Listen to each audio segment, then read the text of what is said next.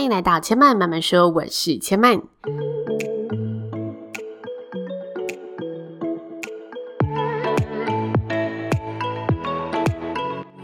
目前频道在 Apple Podcast、Spotify、KKBox 以及 Google Podcast 都听得到。喜欢的朋友，欢迎帮千嫚订阅并留言评论，让更多人可以认识千嫚慢慢说喽。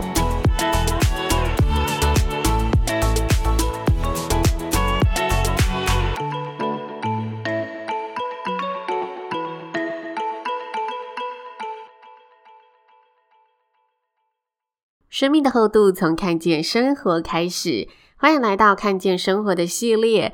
在这个单元中呢，千嫚会跟大家分享近期令我印象深刻的人事物，希望可以跟大家一起用五感来品尝生活的细节喽。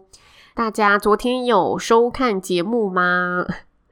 今天的看见生活呢，前面要来跟大家分享杰曼在参与《谁与争锋》这一个呃表达选秀节目中的一些收获和背后的故事。那昨天播出的节目主题呢，是幽默的事。千嫚在今天的单集当中会用三分钟的时间跟大家说我在舞台上分享的内容。然后呢，再用五分钟的时间聊聊我们这个准备的过程和一些呢珍贵的漏网镜头。好的，大家准备好就进入千嫚幽默的事要跟大家分享的故事喽。千曼社的主题呢是断舍离。我说这几年呢非常流行断舍离，打开社群呢我们会看到各种断舍离守则，在倡导教导我们如何进行断舍离。但其实呢，很多名人早就在提倡断舍离这一件事情了，只是大家没有发现。像是摇滚天团五月天，丢掉手表，丢外套，丢掉背包，再丢烦恼。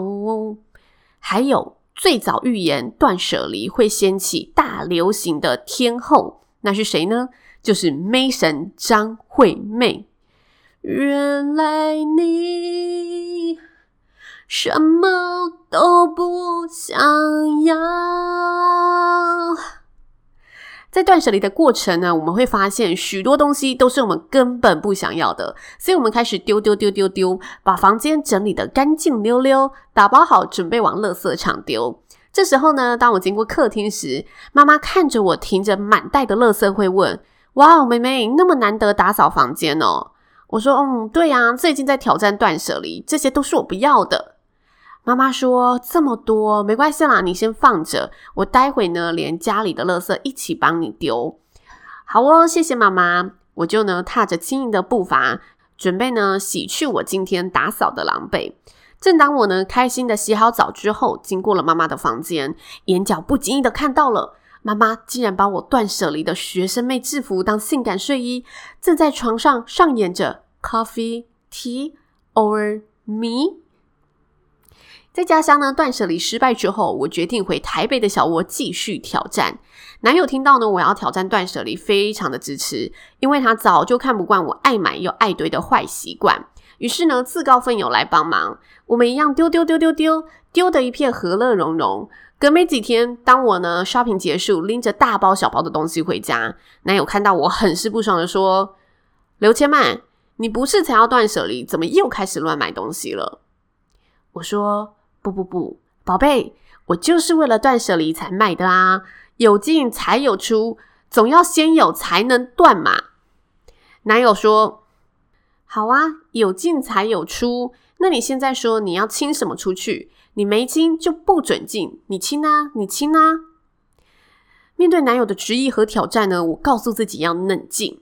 此时我脑中浮现了曾经看过的断舍离守则：专注在你需要而非你想要的东西。于是我告诉男友：“宝贝，现在我最不需要的就是你喽。”以上就是我在幽默的主题里跟大家分享的故事。其实以上的故事呢，很多都是虚构的。但是为什么我会有这个想法呢？因为我背后观察到了一些现象。其实我觉得这一集很难得，因为嗯，制作单位老师他们请了 social 老师来帮我们教课。social 老师是谁呢？他是喜剧界的大神，他创造了卡米蒂喜剧，就是他本身就是卡米蒂俱乐部的老板，然后嗯，算是台湾喜剧里面非常。嗯，元老级的推手，很多现在我们看到的当红的喜剧演员都是他教导出来、拉拔起来的，所以能请到他来，就是帮我们拆解喜剧背后的支线要怎么跑，还是说这些故事可以怎么样去做组合、怎么表演，对我来说也是一个非常难得的学习，而且我从来没有想过我的人生可以去。嗯，真的演出一场喜剧过，因为我给自己的定位和挑战从来没有往这个方向走过，所以这对我来说也是很难得的一个挑战。那我不知道大家喜不喜欢刚刚的这些故事内容，不过呢，我在写喜剧的时候，我觉得。有一个很大的重点，就是常常我们会觉得某些喜剧很好笑，都是因为它真的是来自我们现实中的一些现象，然后这些现实中他观察到的现象是有点荒谬的。其实我们现实生活真的发生很多荒谬的事，只是我们常常就是嗯习以为常或者一笑置之的过去了。但当我们把这些荒谬的元素和现象拿出来，用另外一个方向和角度去看待它的时候，会发现这些事情真的可以变得非常的幽默，非常的有趣的。那我会写断舍离这个主题是为什么呢？因为 我真的觉得断舍离啊，有很多各种被误解的奇妙现象。就大家好像觉得我只要有在丢，然后敢丢敢舍，断得一干二净，就是断舍离。但其实真正的断舍离，不是真的只看单纯这种外在的行为，而是你真的能在日常里放下对各种人事物的执念。好，讲到这里，我想要分享我自己的一些观点。我其实觉得啊，我自己已经算是一个蛮不物欲的女生。就是我真实的居家空间，如果有来过我家的人都知道，我家是个非常极简风的样子。基本上你看不到太多的杂物，就是看到的都是真的会用上的东西。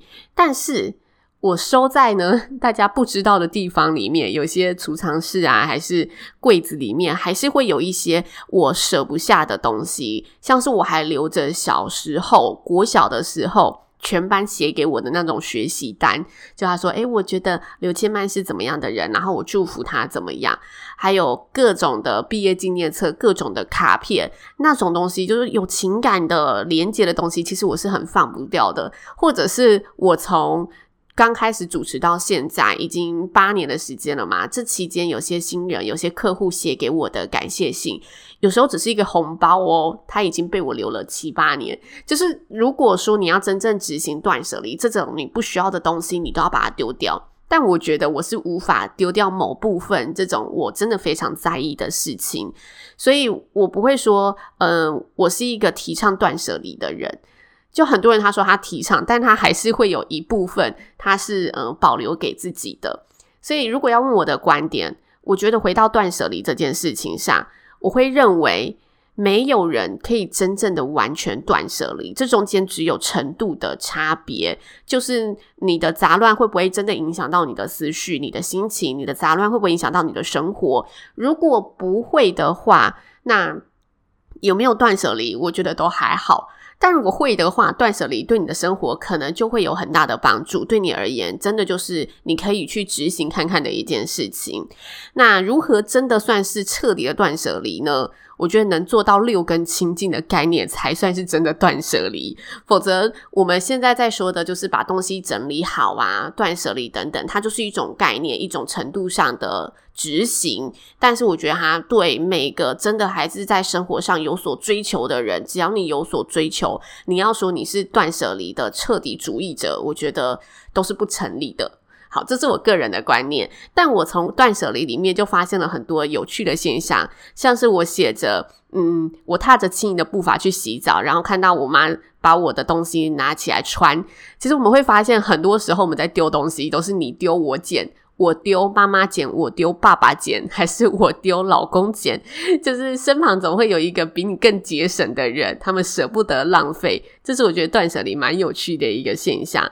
再来呢，很多人他觉得断舍离就是有舍才有得，就你丢掉了，你就可以有新的进来。我觉得这也是一个蛮有趣的现象，所以我写进稿里面，当成我跟我男朋友的一段对话。